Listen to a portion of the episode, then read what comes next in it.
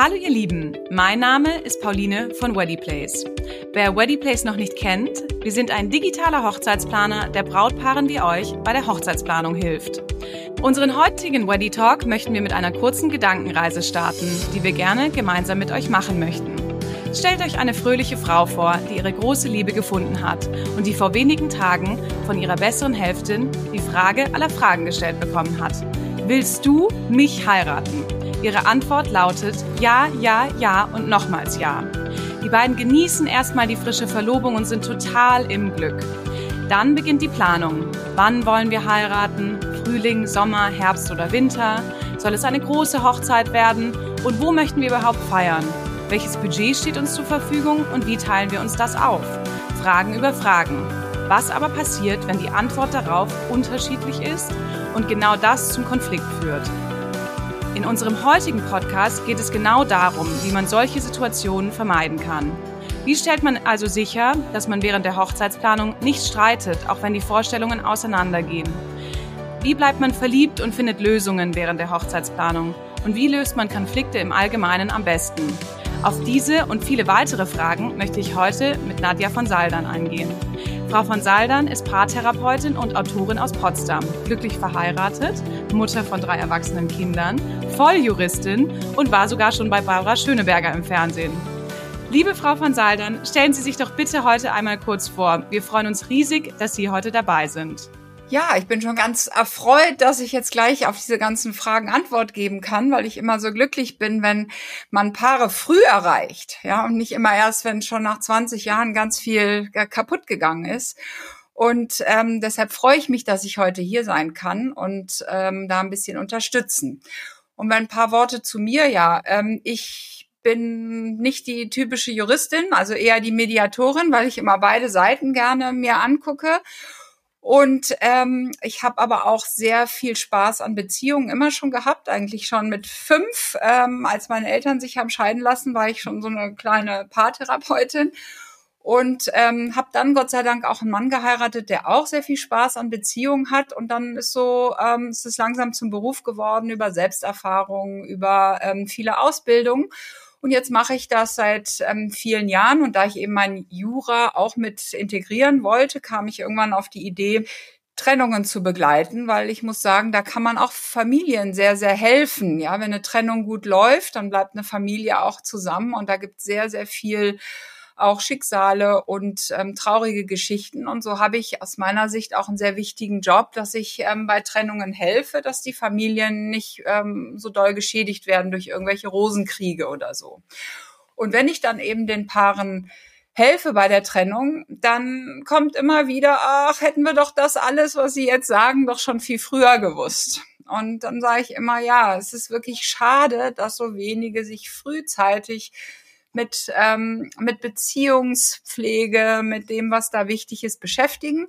Und ähm, ja, und der erste Moment, wo es vielleicht wirklich zu Konflikten kommt, ist genau der, an dem wir über den wir heute reden.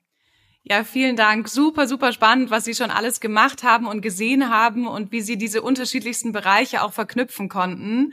Ich kann nur nochmal sagen, herzlich willkommen. Vielen, vielen Dank, dass Sie da sind und ich freue mich jetzt wirklich sehr auf das bevorstehende Gespräch. Ich fange direkt mal mit Frage Nummer eins an. Es gibt nämlich oft Situationen im Leben, wo Menschen und speziell Paare unterschiedlicher Meinung sind. Gerade beim Thema Hochzeitsplanung kann das, wie wir eben schon gehört haben, auch zu Konflikt führen. Was würden Sie denn Paaren raten, deren Vorstellungen nicht unbedingt zueinander passen bzw. übereinstimmen? Um ganz kurz als erstes ein Beispiel zu nennen, vielleicht, was ist zum Beispiel, wenn die Vorstellung einer Hochzeit ganz unterschiedlich ist. Der eine möchte vielleicht klein heiraten, der andere sagt groß. Was raten Sie da? Also zunächst möchte ich mal sagen, dass Streiten in Beziehungen dazugehört und sollte unbedingt als etwas Gutes und Konstruktives gesehen werden und nicht als eine Katastrophe. Problematisch ist es immer, wenn es Kämpfen ist und Kämpfen, da würde ich den Unterschied zum Streit darin sehen, dass ein Kampf immer darauf ausgelegt ist, ich will gewinnen. Und das darf nicht sein, denn wir müssen hier immer wissen, dass es um Kompromisse geht, um ähm, miteinander reden, um auch sich kennenlernen. Das ist mir auch immer ganz wichtig. Und ein Streit ist ist normal, ja, weil wir wollen unsere Bedürfnisse durchsetzen. Wir wollen dem anderen auch sagen, was uns gut tut, was wir uns wünschen, wofür wir stehen, was wir denken. Und dann darf sich der andere das anhören und darf auch mal sagen, oh nee, und das finde ich aber jetzt ähm, blöd, dass du das so willst.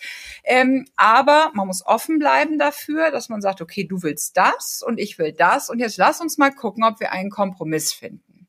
Wenn der Kompromiss nicht möglich ist, ja, bei klein und groß würde ich sagen, vielleicht gibt es da ja einen Kompromiss, ja, ähm, halt mittelgroß, dann kann man auch sagen, okay, in diesem Punkt ähm, kriegst du recht oder ich recht und ähm, dafür machen wir dann woanders vielleicht äh, ähm, etwas, wie du es möchtest. Das klingt jetzt banal, ist aber total wichtig und viele Paare beherrschen das nicht. Ähm, dieses Bitten und Bieten. Also ich biete das und dafür bitte ich das. Und, ähm, und so kann man schnell zu Kompromissen finden. Mhm. Ja, das macht immer total Sinn. Und ich finde, wenn Sie so sprechen, dann ist man so, ach ja, natürlich macht man das so. Aber oftmals sitzt man halt voreinander. Ähm, man sagt ja immer so schön wie der Ochs vorm Berg ähm, und, und findet irgendwie den Weg dann nicht aufeinander mhm. zu. Ne? Nein, das stimmt schon. Vor allen Dingen, wenn man jung ist und plötzlich so überschwemmt wird von den ersten Streits. Ja, bis dahin hat jeder immer gedacht, der andere findet immer genau das schön, was ich auch gut finde. Und äh, das ist ja in der Verliebtheitsphase oft so. Und plötzlich wundert man sich. Aber aber ich, ähm, ich glaube, wenn man weiß, dass es normal ist und dass das jetzt die Beziehungsarbeit ist, die notwendig ist und die das ganze Leben lang weiter so gehen wird, ob man ein Haus baut und der eine will es da und der andere da oder die Kindererziehung, der eine macht Disziplin, der andere nicht.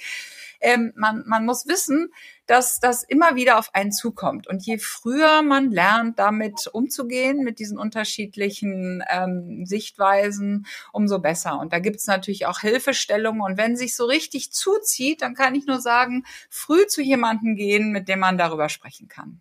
Mhm. Und um jetzt nochmal ähm, noch die Komplexität ein bisschen zu erhöhen, eine Hochzeit ist ja bekanntlich auch ein Familienfest.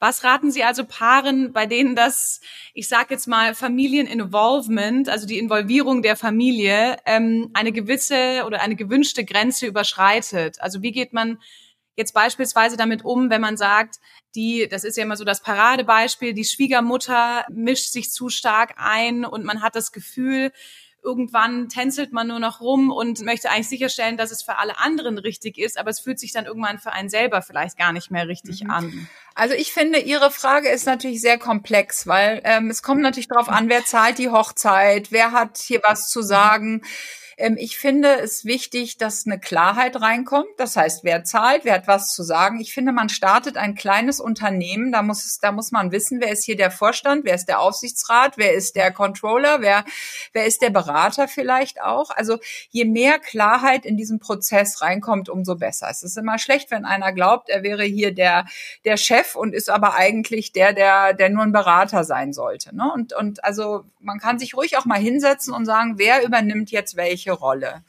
Ähm, das mit der mhm. Schwiegermutter ist natürlich nochmal ein, ein anderes äh, Thema. Da kann es schon sein, dass das Paar in die ersten Abgrenzungsprobleme zur, ähm, zur neuen Familie kommt, ähm, dass man da auch gucken muss, ist das Einmischen auch was vielleicht gegen die Frau oder gegen den Schwiegersohn, so werden da schon irgendwelche ähm, äh, ähm, Loyalitätskonflikte ausgetragen, so und da muss man dann auch genauer hingucken und sich als Paar gut überlegen, wie viel lässt man jetzt die anderen in die Beziehung rein, vielleicht sogar als trennendes Element.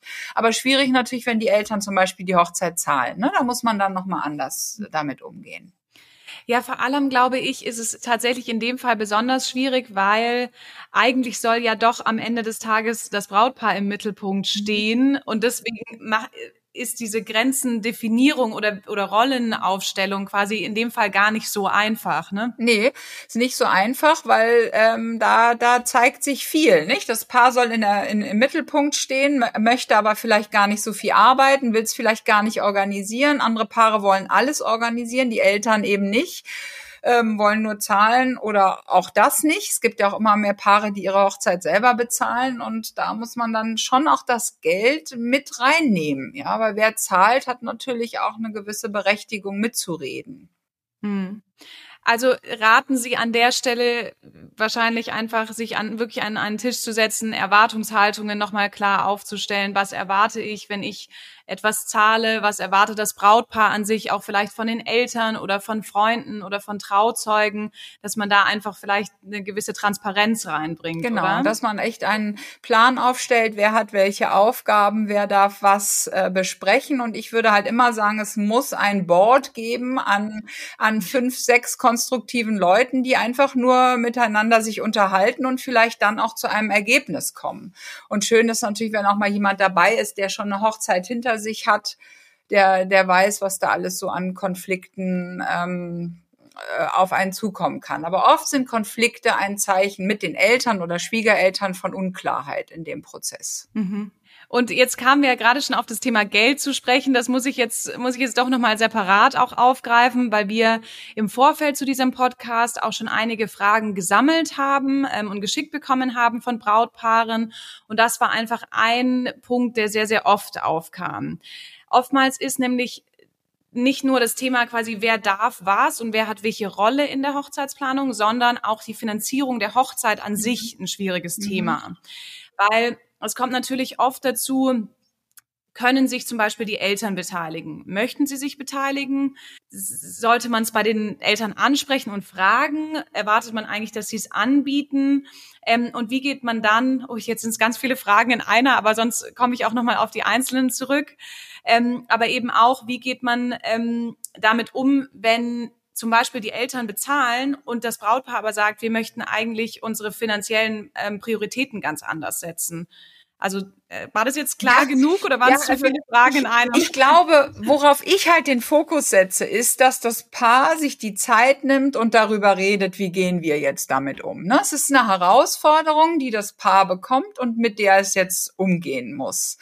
Und, ähm, und wenn das Paar sich einig ist, ist schon mal ganz viel geschafft, weil sie gehen dann gemeinsam geschlossen vor, ähm, treten sie vor die Familie. Jetzt ist es immer das Komitee. Ist das Komitee. Und jetzt ist es wirklich immer schwierig, weil manche Familien reden ganz viel, andere reden überhaupt nicht. Ja? Ähm, hm. äh, bei manchen muss man erfühlen, was die wollen, andere sagen es ganz klar und und deutlich. So, also die beiden Familien kommen in dieser Situation sich oft näher und sind aber vielleicht ganz unterschiedlich. Das heißt, das Brautpaar ist ähm, ist gehalten, mit der einen Familie anders zu reden wie mit der anderen. Äh, wichtig, wie gesagt, nochmal, dass sich das Brautpaar einig ist und aus meiner Sicht soll das Brautpaar diesen Tag genießen und zwar maximal. Und wenn das Brautpaar glaubt, wir genießen es mehr, wenn wir zahlen, also wenn das Brautpaar zahlt, weil wir uns dann irgendwie gut damit fühlen oder wir können damit umgehen, dass, dass die Eltern das bezahlen, wir aber das Geld ausgeben oder wir können auch damit umgehen, dass die uns die Hochzeit machen und wir gar nichts zu sagen haben. Auch das finden manche Paare ganz herrlich, weil sie sozusagen auf ihre eigene Hochzeit als Gast kommen, aber auch nicht dann drüber nachdenken, gibt genug Alkohol oder ist der DJ gut oder so. Und ich glaube, da ist jedes Paar gehalten, sich schon mal ähm, zu unterhalten, wie wünschen wir uns das. Und wenn die einer Meinung sind, dann geht's gut. Die Schwierigkeit in der mhm. ganzen Sache ist eben, wenn sich das Paar nicht einig ist. Mhm. Weil man dann natürlich auch schnell ins Schwanken kommt, ne? Dann sagt die eine Familie das und die andere dann das ja. und dann steht man irgendwo dazwischen und am Ende ähm, trägt man eigentlich die Konflikte dann wieder untereinander quasi aus. Ganz genau. Und das ist dann die Gefahr, dass etwas Trennendes in das Paar reinkommt. Und da müssen die beiden ähm, immer wieder gucken, was tut uns jetzt gut? Und wenn sie merken, es klappt nicht, dann kann ich nur dem Paar wirklich raten, sich rauszuziehen und alleine zu heiraten. wenn das zu schlimm wird. Ja weil, weil sonst ist es keine Freude. Aber so wird's ja in der Regel nicht. In der Regel ähm, wird dann auch schnell klar, dass, dass das Paar hier genießen soll und, und die Eltern nehmen sich zurück. Mhm. Jetzt apropos genießen, ich werfe hier gerade meine Fragen so ein bisschen durcheinander, aber ähm, das, das kam eben schon bei Ihnen auf, kurz im Gespräch. Wie stellt man denn eigentlich sicher, dass man den Hochzeitstag als Paar auch so richtig genießen kann? Und eben nicht in dem ganzen Trubel versinkt, in, in dem ganzen Stress, der natürlich auch in gewisser Weise da ist, weil man oftmals doch die Sorge hat, ist genug von allem da, habe ich jetzt alles auch richtig gemacht, bin ich zu schnell in die Kirche gelaufen oder was auch immer. Es kann ja auch mhm. immer mal ähm, ja irgendwie kleine Fehlerchen passieren, die man vielleicht nicht vorhergesehen hat. Aber wie kann man kann man das wirklich sicherstellen oder kann man es überhaupt sicherstellen?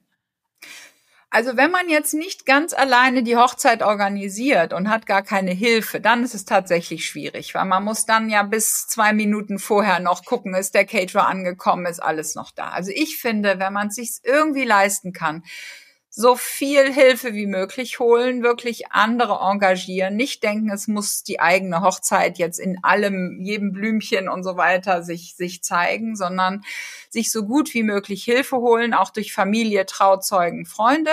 Mhm. Ähm, und wenn das klappt, dann rate ich wirklich drei Tage oder sagen wir mal minimal zwei Tage vor der Hochzeit sich rausziehen und wirklich woanders hinfahren. Zwei Tage lang irgendwo ähm, äh, zu Freunden sich in die Wohnung setzen und ins Kino gehen oder spazieren gehen und dann tatsächlich auf die eigene Hochzeit kommen. Das ist das Ideale. Und während der Hochzeit sich immer mal wieder als Paar so eine halbe Stunde rauszunehmen, zu sagen, weißt du eigentlich, was hier gerade passiert? Ja, mhm. ähm, äh, können wir uns mal kurz kneifen? Wissen wir das? Weil sonst kommt man in so einen Strudel und, ähm, und spürt sich irgendwie gar nicht mehr. Und nachher ist es vorbei und man hatte nicht eine Sekunde der Kontemplation oder des Genießens so gemeinsam. Das ist, finde ich, auch ganz wichtig. Das finde ich, äh, finde ich eine sehr, sehr schöne Idee, weil wie Sie schon gesagt haben, oftmals ist dann die Kirche und da ist natürlich so viel Adrenalin und, und Aufregung erstmal. Danach wird dann gratuliert und so ja. weiter und so fort. Und man findet eigentlich kaum überhaupt einen Moment für sich auch als Paar. Also finde ich sehr, sehr schön, was Sie da gerade mit auf den Weg Also man könnte haben. zum Beispiel nach der Kirche, könnte man sagen, okay, wir fahren los, alle hinter uns her, oder vielleicht gibt's ja auch keine Kirche nach dem Standesamt und wir fahren erstmal zehn Minuten allein in den Wald und, und, und bleiben da mal und auf dem Weg und, und fahren dann erst dahin und dann wartet die Hochzeitsgesellschaft vielleicht schon im Restaurant oder wo immer man dann eben feiert die müssen sich ja meistens sowieso erstmal alle wieder organisieren, bis dann alle genau. angekommen sind, alle einen Parkplatz gefunden haben. Und dann ist es doch eigentlich schön, wenn man dann so reinkommt und alle warten schon auf einen. Das ist ja auch ein schöner Moment. Und ich finde auch die Einstellung, wirklich zu sagen, wir sind im Mittelpunkt, wir sind nicht verpflichtet, dass sich die Gäste wohlfühlen, sondern die Gäste sind verpflichtet, dass wir uns wohlfühlen. Und ich glaube, jeder Gast kommt auch zu einer Hochzeit mit dieser Einstellung. Aber das Brautpaar kann das schnell kippen, indem es irgendwie anfängt, sich um die Gäste Gäste zu kümmern. Und ich, ich finde das schade. Die sollen wirklich ihr, ihr Ding da durchziehen. Jetzt kamen wir eben kurz ähm, auf das Thema Kirche. Bei einer Eheschließung spielt ja oftmals auch das Thema Religion eine sehr, sehr große Rolle. Wenn nicht beide Partner der gleichen Religion angehören, dann kann das natürlich auch zu Differenzen führen. Haben Sie hierfür einen Tipp, wie das Brautpaar am besten damit umgeht oder was Sie, was Sie dem Brautpaar in die Hand geben können? Also Religion ist ja natürlich auch nicht gleich Religion. Nicht? Also wenn einer evangelisch und der andere katholisch ist, dann kann man eventuell überlegen, ob man vielleicht katholisch heiratet, dafür die Kinder evangelisch werden. Oder dass man, ähm, dass man da vielleicht auch wieder ein Bitten und Bieten macht, so, mhm. ja. Oder ob man wirklich schaut, dass man es vielleicht dann beiden Religionen ökumenisch macht, ja, irgendwie, dass man, dass man schaut, das geht in der heutigen Zeit ja auch, ja. Mhm. Ähm, wenn es natürlich einem sehr wichtig ist und dem anderen nicht so wichtig, dann würde ich sagen, tut man doch dem, dem es wichtig ist, vielleicht den Gefallen und, und heiratet in der Religion, die, die dem anderen jetzt so wichtig ist. Ja, also ich finde es immer schön, wenn man guckt, wem ist was wichtiger und dem, dem es wichtiger ist, nach dem geht man dann. Mhm. Wenn man natürlich zwei völlig ähm, ja wirklich sehr in ihrer ähm, Religion verwurzelte Menschen hat, die beide da ähm, äh, Recht haben wollen, dann kann das schon mal ein Konflikt sein, der vielleicht gar nicht lösbar ist. Ne? Da muss man dann schon mal gucken, wie lösen wir den auch in Zukunft, weil es geht ja mit der Taufe, mit der Taufe oder Nicht-Taufe, es geht mit der Erziehung, mit Weihnachten, es geht dann ja in allen Punkten irgendwie weiter. Und wenn man dafür keine Lösung findet, sollte man sich unbedingt Hilfe holen dann. Mhm. Da kann ich jetzt so pauschal nicht sagen. ja, weil das ist zu groß, das Thema dann. Klar, das ist, hat natürlich auch eine, eine eigene Besonderheit. Ähm, genau. Und in der Regel kennen sich ja die Paare auch im Vorfeld schon gut und haben sich damit im Zweifel auch im Vorfeld schon mal auseinandergesetzt. Ich finde nur, oftmals kommt dann doch das Thema nochmal auf, wie Sie meinten, evangelisch oder katholisch, heiratet man kirchlich oder entscheidet man sich für eine freie Trauung. Das sind halt alles Faktoren oder Situationen, wo, wo das Thema Religion einfach eine, eine Rolle spielt. Ja, und es ist ja auch, es ist ja auch spannend, weil jedes Paar formt ja im Endeffekt die eigene Beziehung. Also so wie es unterschiedliche Menschen gibt, gibt es auch unterschiedliche Beziehungen. Und ich finde es immer toll, wenn ein Paar es schafft, mit Unterschiedlichkeiten, zum Beispiel den Religionen, etwas Neues für sich zu kreieren, was es vielleicht in keiner anderen Beziehung gibt. Ja, so dass sie da ein bisschen kreativ sind und sagen, okay, Weihnachten machen wir halt jetzt so, wie es niemand anders in Deutschland macht. Aber so haben wir für uns einen guten Weg gefunden. Ja, sei es abwechselnd. Ähm, und man kann wirklich auch mit, mit Taufen oder mit Weihnachten kann man viel in den Ring werfen. Okay, wir heiraten jetzt so, aber dafür machen wir dann Weihnachten vielleicht so. Ne? Und, und, und, und wie gesagt, immer wieder der Aspekt, wem ist es wirklich wichtig? Und danach sollte man sich oft orientieren, wenn es geht. Ich finde das ganz schön, wie Sie das gerade gesagt haben, weil das kann ja eigentlich auch eine Möglichkeit für sich irgendwie sein. Also man muss es ja gar nicht unbedingt als jetzt Problem sehen. Natürlich ist es in erster Linie, denkt man immer, oh, oh, unterschiedlich ist jetzt ein Thema, aber muss es ja eigentlich gar nicht sein. Man kann ja auch irgendwie den Charme darin entdecken und sich überlegen, wie kann denn dann zum Beispiel Weihnachten bei uns gefeiert werden oder wie kann man die Tradition von deiner Familie und von meiner Familie irgendwie vielleicht zu einer neuen, schönen Tradition auch zusammenführen. Also es hat mir gerade irgendwie ganz gut gefallen und finde ich, hat hat so was Besonderes und vielleicht muss man da auch manchmal einfach so ein bisschen sich drehen und auch versuchen, die, eine andere Ansicht ähm, darauf zu haben. Ja, man gar nicht immer so viel auf Schnittmengen zu gucken, ja, was ist so, was wollen wir beide und bei allem anderen zu streiten, sondern wirklich zu sagen, lass uns gucken, ob wir einen, einen Weg finden, der für uns beide gut ist, der noch nie gegangen worden ist. Irgendwo ja. anders vielleicht.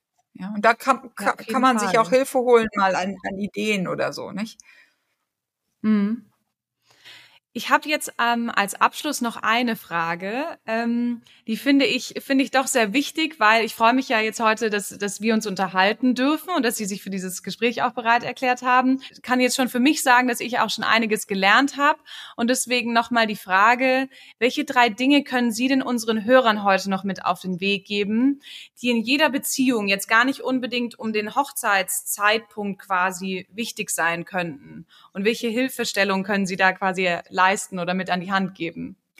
Ja, also da äh, könnte ich jetzt lange reden. Ja, ich äh, bin bin immer so mit so ähm, welche Hilfestellung. Ich hoffe, dass ich damit jetzt viele erreiche mit dem, was ich was ich da vielleicht sagen kann, weil da auch jedes Paar andere Probleme hat. Also ein ähm, ganz wichtiges Thema ist für mich immer wieder, ähm, wenn Paare kommen und sich trennen, ähm, was haben die im Grunde genommen falsch gemacht? Und, und eines der wichtigsten Punkte ist, dass das Paar, was sich jetzt, was jetzt ähm, heiratet und zusammenkommt, die müssen wissen, dass sie gerade eine Keimzelle gründen, so ein Keimzentrum, ähm, aus dem ganz viel wachsen soll, wie so ein Samen, den man in die Ehe, äh, in, in die Erde steckt und daraus wächst jetzt ein Baum. Und aus dieser Keimzelle wächst die Familie, da wächst eine Geborgenheit und Sicherheit. Man weiß, mit wem man Weihnachten feiert und es wachsen auch man, man baut auch ganz viel auf, also Erinnerungen, ähm, äh, finanziell, Beruf und, und Freundeskreise.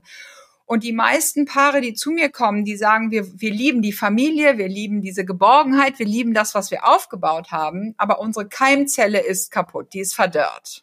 Mhm. Und deshalb kann ich nur immer wieder sagen, ähm, diese Keimzelle, die jetzt entsteht durch die Hochzeit, vielleicht auch schon vor ein paar Jahren, die muss immer wieder mit Wasser versorgt werden, mit Liebe vor allen Dingen, mit mit ähm, Zuneigung, mit Komplimenten, mit Nettigkeiten, mit Einladungen, mit Liebesfeilen, mit Liebespunkten, wie immer man das nennen möchte. Also wirklich auf diese Keimzelle aufpassen. Auch wenn man dann Kinder kriegt, nicht sich nur um die Kinder kümmern, sondern immer sagen, die Familie ist wichtig, aber wir müssen uns um die Keimzelle kümmern. Also das ist mal für mich eines der, der wichtigsten ähm, Messages sozusagen. Ähm, dann finde ich äh, wichtig, dass man frühzeitig das Thema Autonomie und Bindung im Kopf hat, dass man ähm, sozusagen seine Autonomie weiterhin leben kann, also auch mal mit anderen ausgehen, mit Freunden wegfahren, auch mal ähm, alleine was machen aber dass man eben auch in die Bindung investieren muss. Und oft ist es so, dass einer sich mehr um die Bindung kümmert, also komm doch früher nach Hause, sei doch mehr da, warum musst du schon wieder weggehen? Und der andere ähm, mehr autonom ist. Und diese, da auf dieses Thema frühzeitig aufpassen, dass man da einen, einen guten Weg findet, dass beide sich gleichzeitig um ihre eigene Autonomie und um ihre ähm, Bindung kümmern. Und dann ähm, vielleicht als, als ähm, letzten Punkt, dass man seine Bedürfnisse, also ich heirate jemanden, weil ich Bedürfnisse habe, die ich mir nicht selbst erfüllen kann. Ich möchte in den Arm genommen werden, ich möchte ähm, lieb gehabt haben, ich möchte Kinder bekommen. Ich habe ganz viele Bedürfnisse, dass jemand da ist, wenn es mir nicht gut geht, vielleicht auch gemeinsam alt werden oder unterstützt werden. Und ähm, wir sollten versuchen, diese Bedürfnisse, denn Bedürfnisse dürfen sein, wirklich ernst zu nehmen in der Beziehung. Also wenn einer ein Bedürfnis nach einem ordentlicheren Haus hat oder ein Bedürfnis nach mehr Freizeit, dass man ähm, lernt, diese Bedürfniskommunikation gut zu machen mit Ich-Botschaften, mit Ich wünsche mir, ich wünsche mir eine Veränderung und dass diese Bedürfnisse in der Beziehung wirklich ernst genommen werden. Mhm und vielleicht erfüllt von dem anderen, wenn es irgendwie geht. Also das sind so drei Punkte, die mir jetzt so spontan mal eben einfallen, die immer wieder in der Praxis ähm, zu Problemen führen. Mhm. Also ich, um es jetzt abzurunden, habe heute schon sehr, sehr viel mitgenommen. Ähm, ich meine herausgehört zu haben, dass es zwei essentielle Punkte gibt. Das war für mich, und bitte korrigieren Sie mich, falls ich es falsch verstanden habe, ähm, waren für mich ganz klar, einmal das Thema Kommunikation muss einfach immer eine sehr, sehr wichtige Rolle spielen. Man muss miteinander sprechen, man muss Bedürfnisse äußern, man muss sagen, wenn was nicht passt, sei es von einem selber, vom Partner, von der Familie, wo auch immer der Schuh gerade drückt. Ähm, und als zweites habe ich sehr, sehr stark auch mitgenommen, diese Kompromissbereitschaft, dieses Aufeinander zugehen. Ähm, ich habe die ganze Zeit so an Deals gedacht, in Anführungsstrichen, dass man sagt, hey, ich gebe dir jetzt das und dafür kriege ich dann auch wieder was zurück kann ja auch schön sein, weil wenn man das so als Geben und Nehmen versteht, dann weiß man ja auch, sofern das ausgeglichen ist, wenn ich jetzt gebe, dann bekomme ich auch irgendwann wieder. Ähm, das ist ja auch irgendwie ein schönes Gefühl. Und Genau, also das, das war es erstmal so. Also an den wichtigsten Punkten, die ich jetzt für mich mitgenommen habe, habe ich was ausgelassen. nee, aber ich finde noch ähm, irgendwie schön zu sagen, dass man da wirklich einen Schatz hat, ja, jetzt. Und, ähm, und dass man diesen Schatz nicht gut genug behandeln kann. Und das vergessen so viele. Ne? Sie, sie sagen, ach, den habe ich ja jetzt und jetzt äh, mache ich so mein Ding. Ähm, wirklich, dieser Schatz muss, wie auch wie, ich sag mal, wie beim Sport, wo ich ja auch jeden Tag eigentlich ein bisschen was machen muss, sonst atrophieren alle äh, äh, Muskeln, äh, dass ich sage, ich muss an diesem Schatz jeden Tag arbeiten. Und es ist auch wie ein rohes Ei, das darf nicht zu oft hinfallen. Also wirklich darauf aufpassen. Mhm. Ja, schön. Haben Sie schön gerade gesagt. Das trifft sehr zu, finde ich. Ja. Okay. Na gut, liebe Weddy Place Hörer, liebe Weddy Talk Hörer, ich möchte mich auch an der Stelle nochmal im Namen des Teams bei euch bedanken. Schön, liebe Frau von Saldern, dass Sie heute dabei waren. Wir haben uns sehr gefreut. Und ich kann für mich schon mal sagen, dass das Gespräch eine Bereicherung war. Ich hoffe, das geht euch, lieben Zuhörern, auch so. Und nun, wie immer, es folgen einige weitere Weddy Talks. Wenn ihr also Fragen habt oder Themen, auf die wir ganz besonders eingehen sollen, dann meldet euch immer jederzeit gerne, entweder entweder unter podcast at weddyplace.com oder auch gerne über eine Direct Message über Instagram. Wir freuen uns von euch zu hören, schicken alles Liebe und verbleiben mit bis bald.